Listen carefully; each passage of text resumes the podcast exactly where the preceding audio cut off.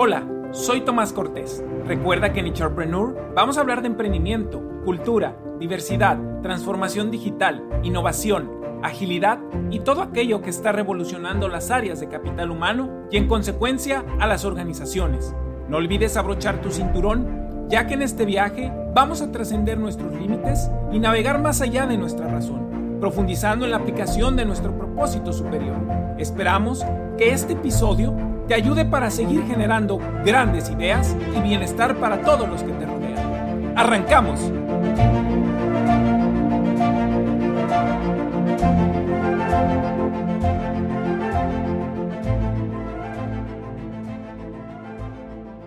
¿Qué tal, querida comunidad de Entrepreneur? Aquí estamos nuevamente con ustedes, ya después de un tiempo de estar aquí ya desconectados, eh, de poder estar compartiendo con ustedes nuestros diferentes capítulos que hemos estado compartiendo. Eh, y ahora, pues bueno, estamos nuevamente de regreso con un excelente tema que seguramente para ustedes será de gran valía para todos los que nos estén escuchando. En este quinto episodio que estaremos titulando El ecosistema de innovación y emprendimiento en el sector automotriz, un, segmento tan importante para lo que es nuestra región y mucho más para nuestro país y donde la innovación y el emprendimiento están jugando un papel tremendamente importante así como en las áreas de capital humano, como lo hemos venido eh, platicando, pues bueno, es un sector que tiene esos cambios disruptivos que están apalancando fuertemente a otras organizaciones a moverse hacia el futuro que estará eh, impactando directamente este sector. Para este momento quiero darle un especial agradecimiento a nuestro invitado, a Luis Rodríguez Mora, por la oportunidad de compartir la experiencia sobre el sector automotriz, que si bien puede llegar a estar controlado por grandes conglomerados como los hemos eh, observado, eh, la innovación y el emprendimiento de organizaciones en México hoy puede generar una grata sinergia para seguir generando un liderazgo y un desarrollo en la región como lo es en nuestro país. Y para eso, pues bueno, voy a dar una eh, breve introducción eh, de Luis Rodríguez Mora, que es actualmente estudiante de la MBA, clase 2021, ahí en, en, el MIT. Y anteriormente, nuestro invitado trabajado ya eh, por más de 23 años de su experiencia en el sector de manufactura, planeando ahí temas de emprendimiento, startups, eh, business development y en la parte del general management que correspondientemente ha venido desarrollándose y hoy con esta gran eh, experiencia que está viviendo en el MIT. Ha estado como presidente para lo que es Grupo Cuprum del el negocio de automotriz, además como vicepresidente de toda la parte de innovación, mejora continua. También estuvo trabajando en diferentes organizaciones eh, relacionadas con todo el proceso de manufactura y muchos de ellos eh, impactando eh, las características del sector automotriz. Él es egresado de Ingeniería Mecánica por el Tecnológico de Monterrey. adicional, tiene su Global MBA por Thunderbird, Arizona. Tiene un máster también en operaciones y manufactura por Nottingham University en UK, un Strategic Marketing Program en Stanford University. Pues Luis, bienvenido. ¿Algo más que quisiera añadir de esta presentación de tus credenciales que son tremendamente grandes? Eh, hola Tomás, bueno, pues primeramente agradecerte la invitación a ser parte de este podcast. Eh, no, la verdad que, que mencionaste eh, todo de mi trayectoria profesional y, y, bueno, como bien dices, después de estar 23 años en la industria, ahorita pues regresando a, a, a los estudios, a los exámenes, a los proyectos finales y, bien entretenido en el ecosistema de, innovación de, la universidad aquí del MIT, eh, fascinado en, este año de aprender muchísimo, de tener eh, la oportunidad de estar con maestros que son muy, muy buenos eh, y de conocer gente y de procesos y, temas que están al último nivel en la tecnología fascinados eh, de estar con, contigo en este, en, este proceso que, que, a fin de cuentas es proceso de emprendimiento. El, el, este podcast eh, es parte de, de, todo un ecosistema de, emprendimiento que es lo que queremos hacer de, de México. Eh, pues bueno, vamos a ir abordando diferentes temas y conforme vamos a estar ahí desarrollándonos, en las diferentes preguntas que, tenemos para ti, que nuestra audiencia quiere conocer. Luis, el sector automotriz hoy, hoy, como lo mencionábamos, está generando grandes cambios disruptivos alrededor del mundo y en México comenzamos a observar eh, algunas organizaciones que empiezan a hacer estos movimientos. ¿Tú podrías explicarnos desde tu experiencia y ahora con esta oportunidad de estar en, en esta ciudad de la innovación y el emprendimiento, cuáles son los cambios que observas en este sector y la importancia de la innovación en el mismo? Eh, sí, bueno, eh, te puedo comentar que lo que se está viviendo los últimos tres años en la industria automotriz, cinco años, no se habían visto en los últimos 100 hay una disrupción muy importante, y no nomás en el sector automotriz, en toda la industria de movilidad. Lo importante es eh, cómo saber esas disrupciones eh, y qué podemos hacer, primeramente a nivel México, a nivel país, a nivel región y a nivel emprendimiento. ¿Cuáles son los principales cambios que estamos viendo en la, industria automotriz? Pues los autos eh, cada vez van haciendo más autónomos. se ve muy lejos todavía la autonomía nivel 5, que es el mayor nivel de, que un automóvil puede estar por sí solo, eh, con condiciones adversas y demás. Pero el nivel 2, 3 va muy avanzado eh, y, bueno, ya estamos viendo también muchos aditamentos en los automóviles que ayudan a, la, conducción del mismo sin llegar a un nivel todavía eh, mayor. el otro disrupción, pues es la, lo que son los autos son más conectados eh, y digitales eh, y compartidos. E, estos, estas disrupciones eh, se han multiplicado cuatro por, cuatro veces en los últimos tres años. Los autos, hay un riesgo que se mencionaba que va a haber menos porque la gente va a seguir usando más eh, autos compartidos y no requiere la inversión de tu auto. Sin embargo, las proyecciones de fabricación en los 5 o 6 años siguen siendo muy promisores, muy ascendentes. Aquí se siguen en Estados Unidos eh, la gente que no comprar automóviles y no hay en las agencias por todo el impacto que hay de los conductores. Entonces sigue siendo una demanda muy interesante eh, y va a seguir creciendo. Y la otra disrupción o el otro cambio interesante eh, o mega tendencia de, de, la industria automotriz es, es el, el, tren motriz eléctrico. Y esto pues da unas bondades eh, muy interesantes en hacer primeramente la energía limpia, un sonido pues que no lo escuchas, no se oye el, ruido del motor, el mantenimiento es más eficiente, eh, no ocupas darle tanto mantenimiento a tu automóvil y esto está haciendo que pues la mayoría de las automotrices están eh, acelerando este, este, este, pace que se tiene de incepción de, movilidad eléctrica en, la industria. Entonces estos cuatro factores eh, la autonomía, que sean conectados digitales, compartidos y el eh, y sean eléctricos, es lo que se está viendo como, como principal motor de, de cambios. Eh, y bueno, en la industria automotriz, como bien dices, Tomás, eh, al principio de tu podcast, pues está, es, está en, es muy importante para México. el mercado de autopartes nada más en México es de 130 billones de dólares. el USMCA, que ya está aprobado y autorizado, pues va a requerir mayor integración de componentes en, en los automóviles hasta un 75% de un 62% que tenemos, que tenemos en el, en el USMCA nivel 1. Ya el 2.0 pues requiere más integración y eso pues nos va a ayudar a, a, a capitalizar más nuestra industria. Más o menos se pronostican ya llegar a los 4 millones de autos eh, en el 2023. Seguimos siendo el cuarto exportador en automóviles en el mundo, el sexto eh, a nivel de producción. Eh, y bueno, nuestro mercado principal, el 80% de nuestros automóviles termina en Estados Unidos. Pero bueno, a nivel industria, el sector automotriz es el 21% del, del, GDP industrial del país y ha habido una, una inversión del 2009 al 2019 a una inversión aproximadamente de 25 billones de dólares. O sea, sigue siendo un motor muy interesante en, en, México y tenemos una gran oportunidad por toda la resiliencia que hay en las cadenas de suministro en China. Eh, eso lo tenemos que capitalizar como país porque tenemos el cliente a la vuelta de la esquina, a tiro de piedra, como se dice. Realmente eso es lo que, eh, aprovechar el impacto que hay eh, en la relación China-Estados Unidos a nivel comercial y ese con que hagamos el 15-20% de la producción que hace China para Estados Unidos que la hagamos en México, no, no la acabamos. Entonces, eh, hay, que, hay que realmente aprovechar nuestro talento humano eh, y capitalizar proyectos para, para el país. Oye, y sobre esto que mencionas, existen altas barreras de entrada y, y, en esas barreras de entrada muchas organizaciones en México de repente se rinden en este camino por esas altas barreras de entrada que tenemos eh, para poder emprender.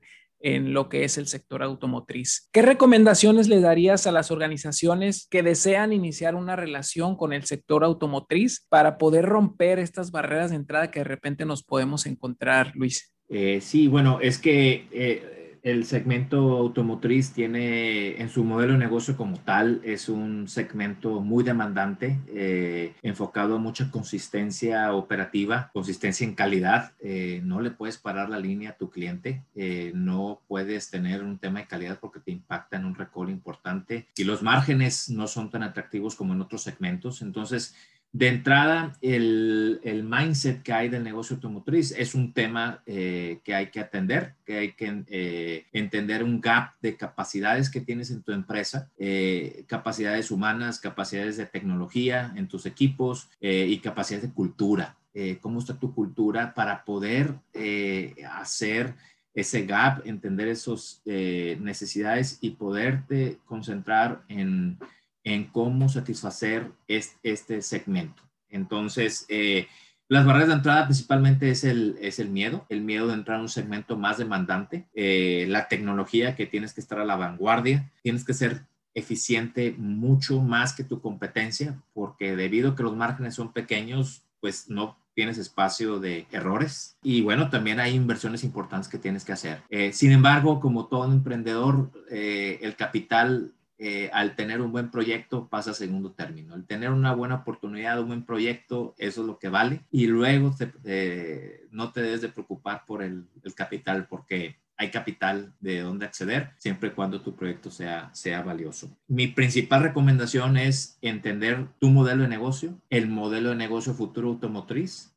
hacer ese gap de capacidades y tener un plan de trabajo muy, muy detallado y, con mucha anticipación eh, que te ayude a anticipar pues, algún problema. Enfocarte a pocos clientes para quedarles bien, porque en el segmento todos están. Entonces, quedándole bien a tus primeros clientes, los mismos clientes te van a referenciar automáticamente por las necesidades que hay en la industria. Entonces, para mí, esos serían las principales eh, recomendaciones. Oye Luis, y mencionabas ahorita un tema que creo que para todas las personas y seguramente en tu experiencia cuando iniciaste desde las organizaciones donde pudiste la oportunidad de poder atender el sector automotriz. Eh, hablabas del miedo y creo que el miedo de repente a muchos de nosotros los emprendedores, de repente es algo que nos, que nos limita a dar el siguiente paso. Cuando tú eh, pudiste eh, iniciar o, em, ahora sí con un intraemprendimiento, podríamos llamarle atendiendo el sector automotriz. ¿Qué cosas son las que aplicaste? ¿Qué cosas hiciste y que les podrías transmitir de experiencia a, los emprendedores y ahorita paso a, una segunda pregunta que me gustaría también eh, comentar contigo. Eh, bueno, pues yo creo que lo más importante, yo, fui muy afortunado al arrancar el, el, negocio automotriz, tuve un respaldo muy fuerte por parte de mi jefe, del chairman del negocio, eh, tuve un respaldo muy fuerte por el consejo de administración, con la gran fortuna de que tenían mucha experiencia en la industria automotriz, me ayudaron bastante en coaching, en, en tenía sesiones muy continuas con ellos eh, y su asesoramiento fue vital porque realmente en, el, el, negocio automotriz, que ya estábamos ahí, eh, pues no teníamos capacidades porque nuestros segmentos eh, industriales no tenían el nivel que se requería en la industria automotriz. Y luego me ayudó mucho el tener un equipo de trabajo muy fuerte, muy sólido, muy comprometido, en, en donde fue una mezcla muy interesante de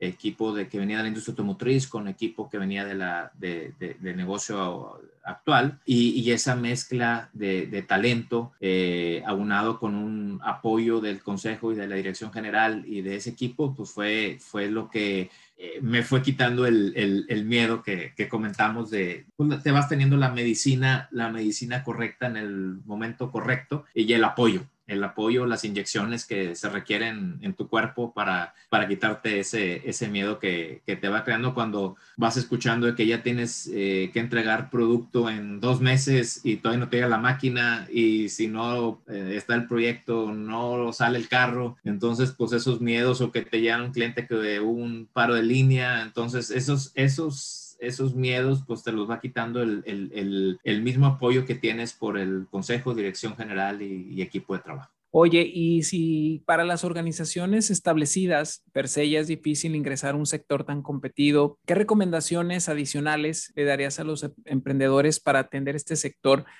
¿Hacia dónde los emprendedores deberían moverse para poder atender este sector nuevo automotriz que, que está naciendo? Eh, sí, eh, bueno, primeramente, pues en el emprendimiento está el eh, intrapenur, el intraemprendimiento, que es dentro de una empresa, porque cualquier empleado dentro de la organización tiene la capacidad de emprender dentro de la organización. En este caso, el negocio automotriz es un, un caso de intraemprendimiento. O el otro es el, el entrepreneur per se, que una persona sola se dedica a hacer un emprendimiento de su, de su empresa. Eh, la, la, recomendación primordial es la resiliencia, como bien lo mencionas, es el empuje, el, el, el, no dejarse caer porque vas a recibir muchos nos o muchos por qué nos y casi ningún por qué sí. Eh, yo, yo recomiendo muchísimo un libro eh, de mi maestro de aquí en el, en el MIT que se llama Bill Owlett, mm. editorial Willey. El libro se llama 20 24 steps de una eh, successful startup o una startup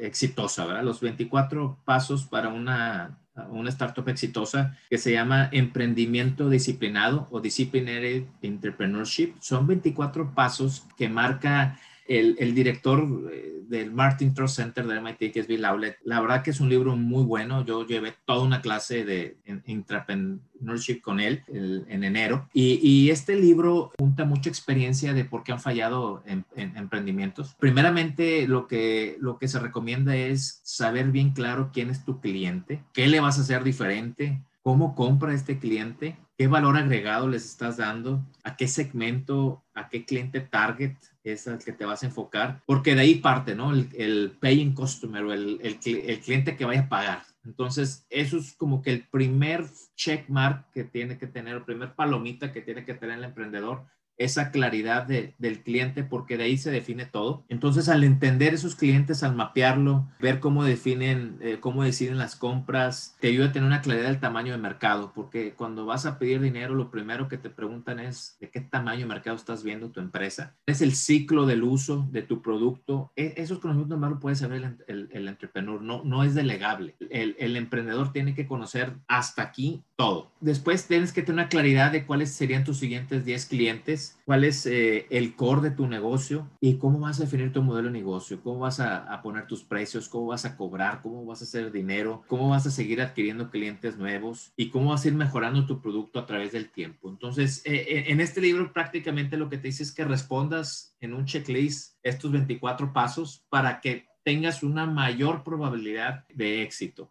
lo que les puedo comentar es que varios emprendimientos exitosos que han salido aquí del, MIT han cruzado por estos pasos eh, y otros que no han salido exitosos han tenido bien mapeado, bien claro dónde o por qué no han sido eh, exitosos tal, tal, tal cual es. Entonces es un proceso disciplinado porque prácticamente muchos dicen, bueno, eh, emprender, pues es, el emprendedor es muy desorganizado, muy desordenado, eh, eh, pues no, hemos visto ah, o se han presentado casos eh, muy interesantes de emprendedores que son disciplinados, que siguen la receta de los 24 pasos y van cumpliendo cosas que dices, hijos, ya pasaron dos años y no consideré que el mercado target pues era muy pequeño y no sabía que mis próximos 10 clientes iban a ser robustos o no sabía cómo adquirirlos, no mapeé el cliente, no supe por qué cliente empezar o no, no, no proyecté bien cómo cobrar en, en mi modelo de negocio y nunca dinero, nomás me estuve divirtiendo por dos o tres años. Entonces, eh, mi principal recomendación es entender estos 24 pasos. Ahorita les di un panorama muy, muy, muy general, muy rápido del, del proceso disciplinado. Pero antes de que se lancen,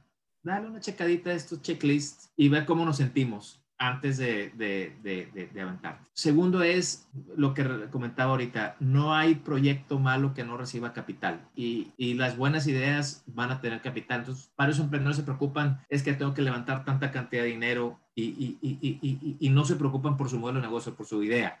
Entonces es meterle toda la energía a la idea, al modelo de negocio y luego que ya lo tengan bien firme, bien sólido, ir a, hacer un proceso de levantamiento de capital. Me, encanta la, reflexión que haces y, creo que para los emprendedores que nos están escuchando y para las personas que quieren atender el sector automotriz, seguramente hay una idea que, tiene que ser estudiada, que tiene que ser seguir estos 24 pasos y que al final será exitosa, rompiendo esto que mencionabas al principio, este miedo de, poder este, lanzarse al vacío y poder acompañarse de, aquellas personas que pueden ayudarnos en, este proceso de, del crecimiento, eh, sabiendo que habrá capital eh, siempre, siempre que haya una buena idea en, este, en este camino. Cada emprendedor sí es muy importante que se acerque a las universidades. Hay mucho conocimiento, hay, hay ecosistemas muy interesantes eh, de emprendimiento y hay muchos recursos entonces, el acercarse a una universidad eh, te acerca ah, con profesores, con otros emprendedores, con laboratorios eh, con alguien que haya, hecho ese camino por ti antes y te pueda alertar. Tenemos la fortuna que en Monterrey tenemos universidades de primer nivel.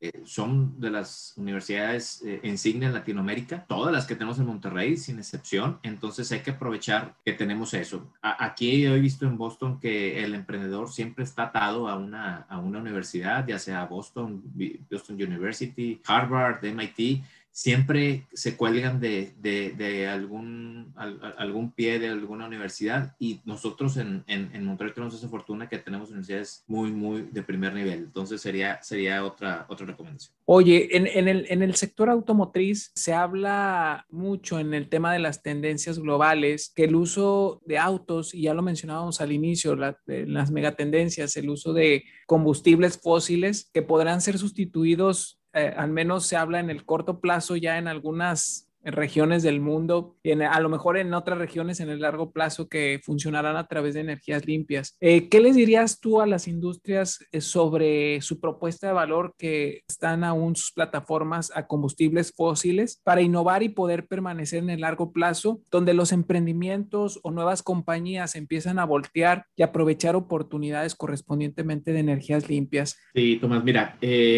como comentamos, el, el, el tema de eh, clean mobility o movilidad eh, con eh, combustibles limpios es, es, una mega tendencia. Pues hemos visto que China va muy avanzado en los autos eléctricos, le siguen los europeos y, y Estados Unidos en, en esta megatendencia. Me, me ha tocado mapear que entre el 10 y el 30% del impacto del CO2 eh, es ocasionado por sistemas de transporte con combustibles fósiles. Entonces, ¿qué, ¿qué, es lo que han estado empujando varios gobiernos o cuáles son los cuatro temas que, que, que van a ser los disparadores de la movilidad limpia? Eh, es donde hay que tenerlos mapeados por parte de los emprendedores y por parte de las industrias para ver dónde me anticipo en la, en la ola. Primeramente, pues el, el tema de que los gobiernos tienen ya eh, metas agresivas para irle bajando impacto en el medio ambiente y hemos visto que ya están prohibiendo autos eléctricos en el 2030 y en el 2040 y varios países ya no van a permitir venta de autos eléctricos en un timeline de 15, 20 años. Entonces esas, esas prohibiciones cada vez son, son mayores. Eh, el costo de la batería es el principal impacto en la paridad del costo de los automóviles. Entonces ahorita el costo de la batería está alrededor de 160 eh, dólares el, kilowatt eh, y, y, para que sea más equilibrado el costo eh, entre un auto de combustión interna y eléctrico, pues más o menos tiene que andar llegando a los 100 dólares kilowatt hora y este se anticipa que para el 2025, 2026, con las nuevas tecnologías de baterías y los nuevos materiales se va a llevar a, cabo. El otro tema muy importante son las estaciones de carga, porque esta es una de las principales restricciones para hacer esto ya masivo, eh, los autos eléctricos. Eh, las estaciones de carga tiene, eh, pues ahorita hay miles de gasolineras, no tienes un problema para cargar todo de, de gasolina, pero pues andas mudándote de un lugar a otro a unas distancias ya mayores, pues no encuentras estas estaciones de carga. De hecho, aquí en el MIT estamos trabajando en el eh, la MIT Mobility Initiative, que el principal ahorita proyecto es cómo ayudar a la administración de, del nuevo presidente Biden en, en, el plan de infraestructura de 500 mil eh, estaciones de carga. Quiere disparar para Estados Unidos, pero bueno, aunque sea aprobado ahorita por el plan de infraestructura, pues hay que alinear empresas, las OEMs, cada quien quiere su estación de carga y, y el, el modo, el tipo tiempo y dónde y cómo. Entonces, este proyecto eh, se está ayudando aquí en, el, en, la universidad. Pero bueno, eh, la infraestructura de carga y que se cargue rápido el, tu auto, es, eso va a ser vital. Y, y el otro tema es que las OEMs, eh, vemos noticias todos los días de que ya están ampliando mucho más su oferta de producto a, a tener su oferta ya eléctrica, ¿no? Y tenemos las camionetas que son insignia en Estados Unidos ya y, y los eh, autos de todo tipo, SUVs, ya todos son eh, con una modalidad eléctrica. Entonces, pues estos factores que es la aceptación del cliente, el costo total de la propiedad, que ahora con la batería se va a hacer más eficiente, la infraestructura de carga, el portafolio de opciones, pues va a hacer que, que la movilidad eléctrica eh, vaya. ¿Qué tenemos que hacer como emprendedores y empresas? Pues anticiparnos a la ola antes que la ola nos lleve y, y ver dónde, mi, dónde voy a participar yo con mi modelo de negocio. Si voy a ser un proveedor, un componente, o voy a estar en la infraestructura de carga, o voy a estar en, en, en la batería, o en el motor, o en dónde, dónde es donde mi modelo de negocio va a tener impacto en la, en la, en la, en la transición que, que se está viendo en, en, los autos eléctricos, que se está pronosticando alrededor de un 15% de los autos eléctricos del total para el 2016, 2028 ya va a ser eh, el 15-20% de los autos ya van a ser eléctricos. Entonces, cada vez se ve más. Mi recomendación aquí es entender bien las tendencias y anticiparnos y dónde tiene el impacto de nuestro modelo de negocio en la empresa o dónde mi emprendimiento va a atender este modelo de negocio con los 24 pasos de disciplinados de emprendimiento. Y otra disrupción que vemos en el, en el, modelo, en el modelo de negocio automotriz, vemos que grandes, eh, al menos las grandes constructoras, se habla de que dejarán de generar sus ganancias no precisamente por la venta de un auto. En este cambio, en tu experiencia o lo que ves y lo que has explorado por ahí en el MIT, en este ambiente tan, tan emprendedor y de innovación, ¿qué, qué es lo que observas en, en este cambio que se está teniendo?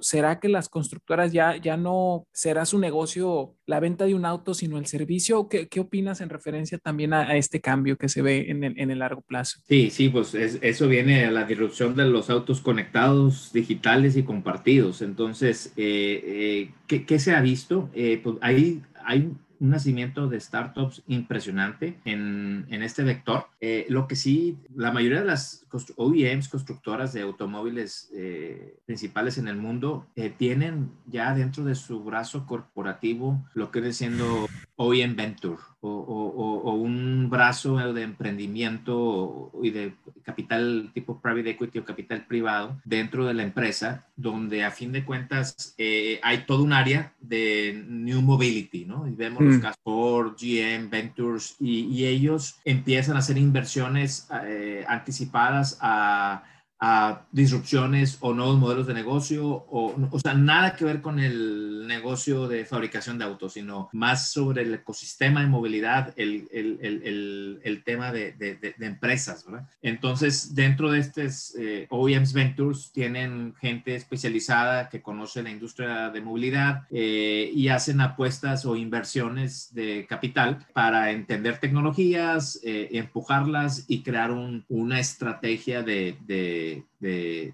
movilidad a nivel eh, empresa. Eh, entonces, eh, e, e, esa es una recomendación para, para no nada más para las empresas OEMs o las empresas no, tier OEM y Tier 1.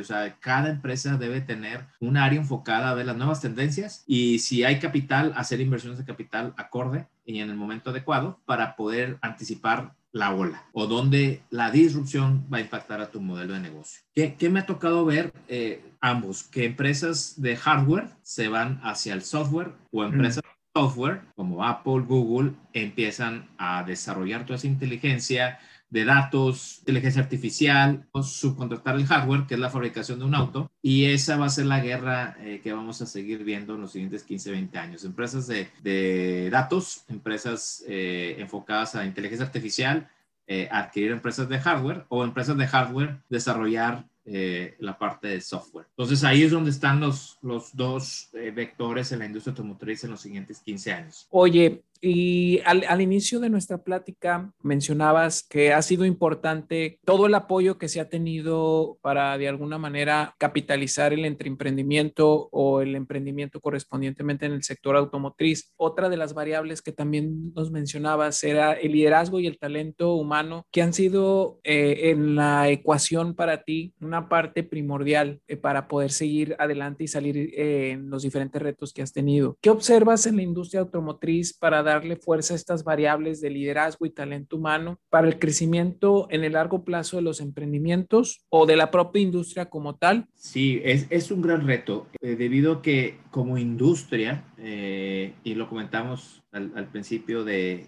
una variable muy interesante es no puedes fallar porque paras una línea, está el procedimiento muy estructurado, entonces es, un, es un segmento muy rígido, muy estructurado, muy formal, donde ahí es donde el, el, el riesgo, que es la, el factor importante en el emprendimiento, eh, choca, porque no puedes experimentar tanto porque en una experimentación, pues puedes quebrar tu modelo de negocio y, quebrar tu empresa. Entonces, la principal tema en, en, en, emprender en, el sector automotriz es, otra vez volvemos a lo mismo, al hacer un emprendimiento disciplinado, siguiendo eh, los pasos que te hacen ser exitoso y prevenir algún error o alguna falla importante que, que sea catastrófico en tu, en tu emprendimiento por no seguir un paso acorde. Eh, ahora, la industria automotriz está muy soportada con procedimientos, eh, sistemas de calidad que te ayudan a, prevenir fallos, eh, eh, pero eso lo hace más lento,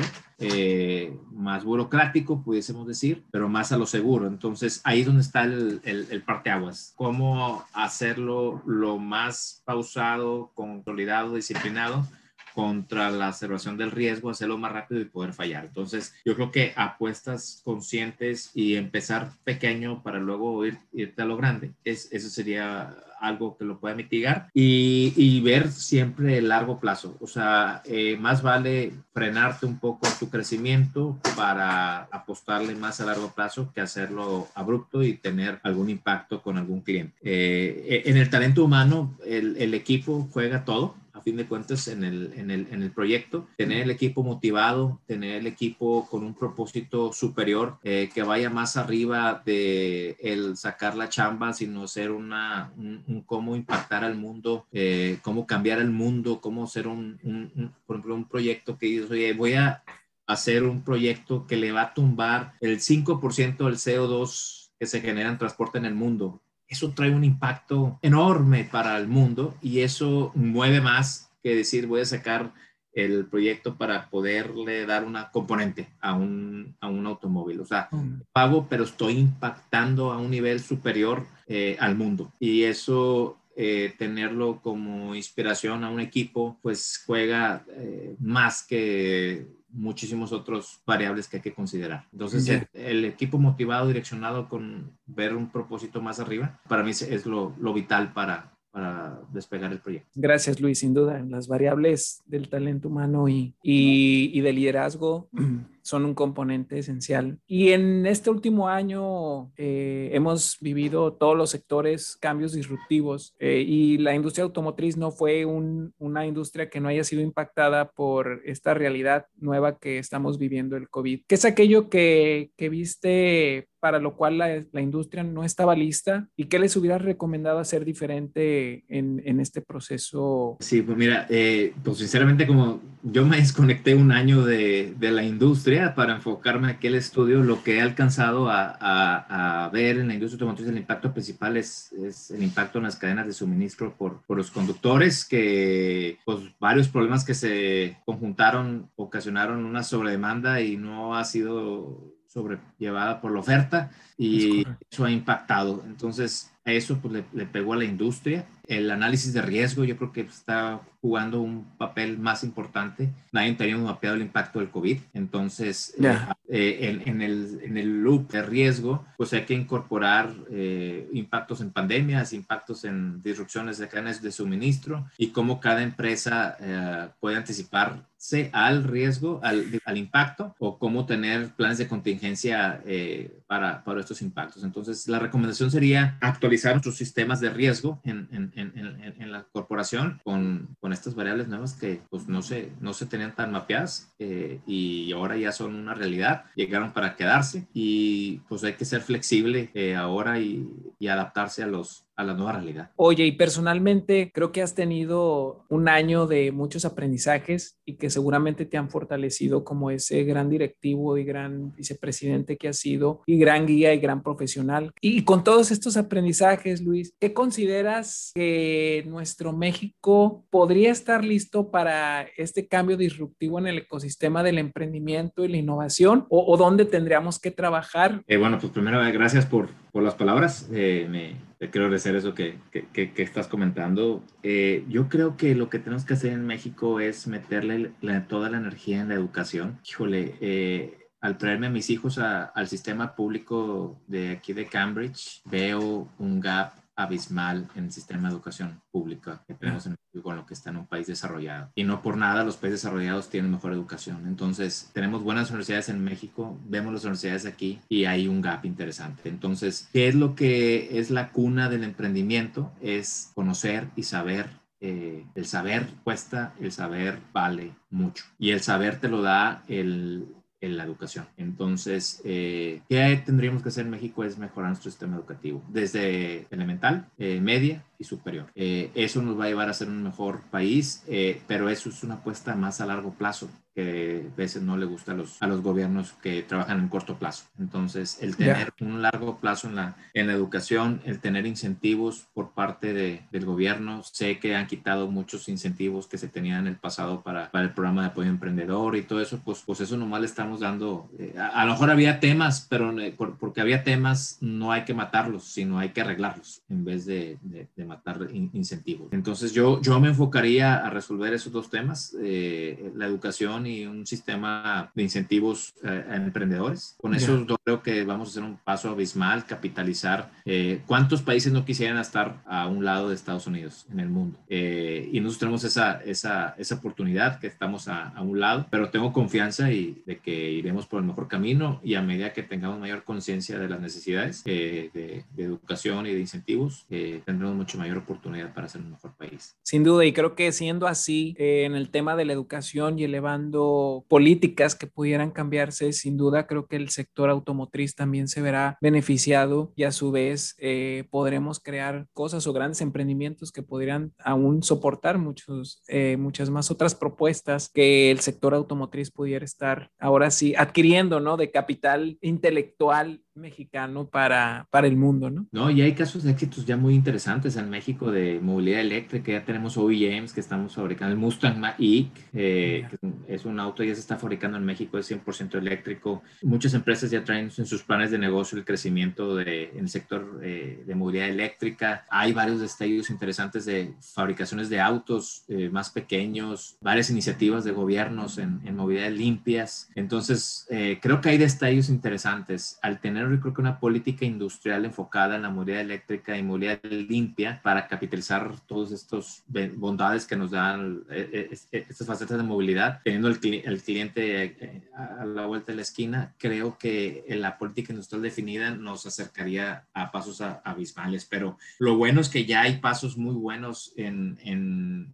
en, en la industria automotriz, en movilidad eléctrica, mucho esfuerzo que se, se ha hecho eh, por los clústeres automotrices, por varios secretarios de economía. Entonces, creo que, que hay destellos interesantes eh, el sumar eh, mayores esfuerzos en, no solamente en, la región, sino en, todo el país, nos debe catapultar a, ser eh, un país insignia en, manufactura de, y desarrollo tecnológico de movilidad eléctrica. qué interesante es charla y plática después de un tiempo de, de no platicar ya en, largo tiempo y de que estés tú concentrado aprendiendo y que puedas ahora poder compartir todo este conocimiento eh, que estás captando ahí en, en el MIT. Eh, y para ir cerrando contigo en este ejercicio de Charpreneur, eh, como lo hacemos con todos nuestros invitados, quisiéramos ir algunas preguntas un poco más carácter personal que nos pudieras compartir de ti para que también la audiencia te pudiera conocer. Para eso te voy a abordar con mi primer pregunta. ¿Qué es talento para ti? RH, como algunos le dicen. ¿Cómo vives el emprendimiento en esta área,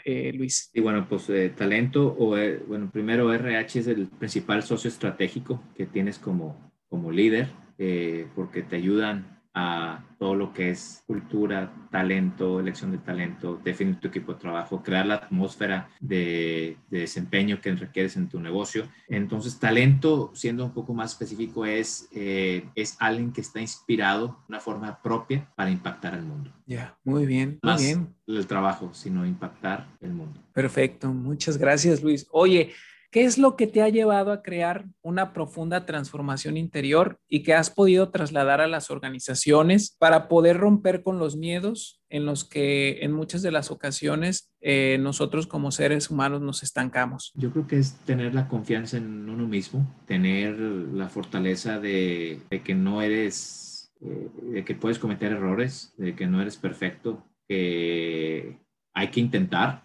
Es mejor intentar y que no dé a que no dé sin intentar. Entonces, el, el, intentar hacer las cosas, que no te quedes con algo que, híjole, pude haber hecho esto, debí haber hecho el otro. Creo que debe de ganar más eso al, al miedo. Entonces, creo que lo, pues, he tenido la fortuna de tener muy buenos jefes, como, como te comento, muy buenos equipos de trabajo, eh, muy buenos coaches. Entonces, eh, el apoyarte con la gente eh, y, dejarte ayudar eh, y tener la humildad, humildad de reconocer que pues, puedes tener eh, fracasos y errores y, saberlos para, para que esos errores te ayuden a aprender y se haga el, círculo virtuoso de, de, aprender siempre. Creo que es lo que más sirve. Eh, Luis, ¿qué recomendación darías a aquellos que dirigen una organización, un área, un emprendimiento para verdaderamente hacer un profundo cambio eh, en su organización? Eh, creer en su sueño, creer en el sueño y vivirlo. la persona que cree en el sueño y la persona que cree en su idea, no va a haber quien lo derribe. Entonces, tener esa, esa claridad de, de cuál es tu sueño, por qué lo quieres hacer y y, teniéndolo bien claro, no va a haber quien te pare. Te pueden, te pueden poner ahí tropezones o empujar para que te caigas, pero cuando tienes tu sueño, nada te, te, detiene. Ya, excelente recomendación, Luis. Oye, la vida está llena de retos. ¿Cuál ha sido el reto más grande al que te has enfrentado y qué aprendizaje te llevaste? Eh, bueno, pues, definitivamente el arrancar el negocio automotriz eh, ha sido mi, mi, mayor reto profesional. Eh, aprendí muchísimo, aprendí que no conocía mucho de la industria y no pude hacer proyecciones financieras acordes y que puedo haber anticipado mucho más cosas. Entonces, ¿qué aprendí es eh, cuando emprendes un negocio eh, o, un reto, poder explorar lo más que puedas para poder anticipar eh, temas. Entonces, ese fue mi reto profesional de, mayor impacto. Segundo, el, el, académico es el ingreso aquí al, al, MIT. Me costó muchísimo me costó mucho, me, me, rechazaron la primera vez, me aceptaron la segunda después de, de tener que regresar a, hacer el GMAT, que es un examen muy complicado. Entonces, la resiliencia de, de estudiar por un examen después de 20 años de no estar en la escuela. Okay. Fue el, el otro reto que, no sé si me costó más el, el GMAT o, eh, pasar el GMAT o, o, el negocio automotriz, pero los dos estuvieron ahí muy, muy interesantes. No, excelente. Y creo que eso también, creo que es como el, el preentrenamiento para volverse emprendedor y creo que lo, lo, has, lo has hecho muy bien. Oye, ¿cuál, cuál es eh, el mejor consejo que te han dado para romper con el status quo y, y qué impacto tuvo el mismo en tu vida? El mejor consejo que me han dado es que no me venza. Eh, y eso fue en Alemania, cuando mi primer trabajo fue en, en Alemania y un alemán me dijo eh, cómo era posible que yo iba a desarrollar un proyecto de ingeniería concurrente y supply chain eh, siendo de México. Entonces, pues dije, eh, ¿qué estudiaste tú? Pues ingeniero mecánico. Yo también estudié ingeniero mecánico y, y, ah, bueno, pues yo también estudié ingeniero mecánico. Va a haber un problema, de, me acuerdo, de transferencia de calor y termodinámica y ahí está. A ver, eh, y, y, me dice,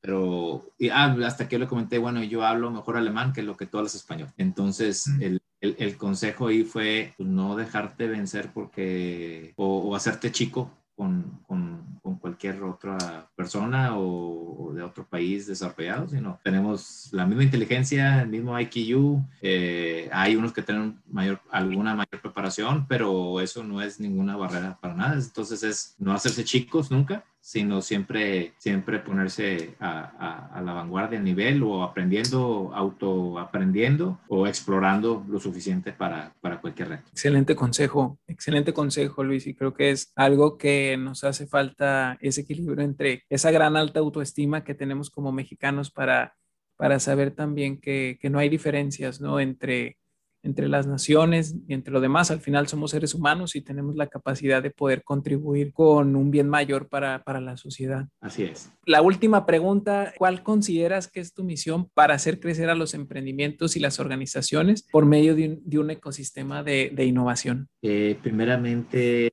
pues yo creo que ayudar en, en mi cancha eh, en lo que he aprendido porque he sido afortunado en, en, en, estudios, entonces poder ayudar en, esto a, los emprendedores sería muy interesante. Lo que se vive aquí en el ecosistema en el, MIT, eh, poderlo transmitir a México, eh, generación de empleos, lo que pueda yo generar empleos eh, y ayudar en, lo que esté en mi cancha creo que sería lo, interesante y validar el impacto, impacto en el mundo cómo, cómo impactar al mundo, proyectos que impacten al mundo desde, desde mi trinchera. Muy bien, Luis. Creo que con estos insights, con estas reflexiones que nos das, eh, seguramente nuestros emprendedores, la audiencia que te está escuchando, se llevará grandes aprendizajes y creo que desde ahí ya estás generando un impacto bastante fuerte para poder invitar a no rendirnos, a seguir adelante y a perseguir nuestro sueño, como nos lo dices eh, en, las respuestas a estas preguntas que, te hemos hecho al final de, este podcast de Charpreneur. Yo, yo quiero agradecerte, eh, Luis, eh, por estar acompañándonos, por permitirte compartir todo este conocimiento, del mercado automotriz, eh, de lo que has aprendido como líder, de lo que has generado ahora en esta nueva etapa que te tocó vivir o que estás viviendo. Eh, seguramente muchos de nuestros, eh, de nuestros emprendedores quisieran contactar contigo ¿Por qué medios podrían mandarte una invitación, un correo, por alguna red social? ¿Dónde, ¿Dónde, te podrían contactar para, para estar en contacto o en cercanía contigo, Luis? Sí, bueno, pues yo lo que lo que me queda es agradecerte, Tomás, el espacio. Gracias por invitarme. Eh, felicidades por la iniciativa de Cherpreneur. Muy interesante, me gustó desde que me lo empezaste a platicar. Eh, espero que se, haya sido de utilidad para, para, aunque sea una persona. Con eso me voy, me voy contento. Eh, y bueno, me pueden, me pueden buscar a través de LinkedIn. Es, es una de las que uso más. Luis Alberto Rodríguez Mora. Ahí en LinkedIn creo que podemos continuar cualquier una pregunta o algo que quiera conectar conmigo en, redes sociales. Muy bien, muy bien. Bueno, pues querida audiencia, ya saben dónde pueden eh, contactar a Luis Rodríguez y que estará siempre abierto para recibir sus preguntas, comentarios, dudas o, ¿por qué no? Este, también los proyectos que seguramente eh, pudieran también requerir de un empuje, de, una idea, de ahí proponernos algo que hoy con la experiencia que Luis nos puede estar dando poder alimentar un poquito esa, esa cosquilla del emprendimiento que seguramente con lo que escuchamos pudiéramos traer en, en, en, en, nuestras mentes, ¿no? Muchas gracias, Luis, nuevamente. Pues estaremos en contacto y te deseo toda la suerte por allá en, este cierre que estás haciendo. Y pues bueno, esperamos que pronto, eh, pronto te estaremos invitando para, para otra interacción aquí con Echarpreneur. Gracias, eh, Tomás, otra vez. Y lo que puedo dar a México, que es el país que amo. Eh, es, es lo que me hace feliz. Muy bien, muy bien. Muchas gracias audiencia. Nos estamos escuchando. Hasta luego y nos vemos en nuestro siguiente capítulo.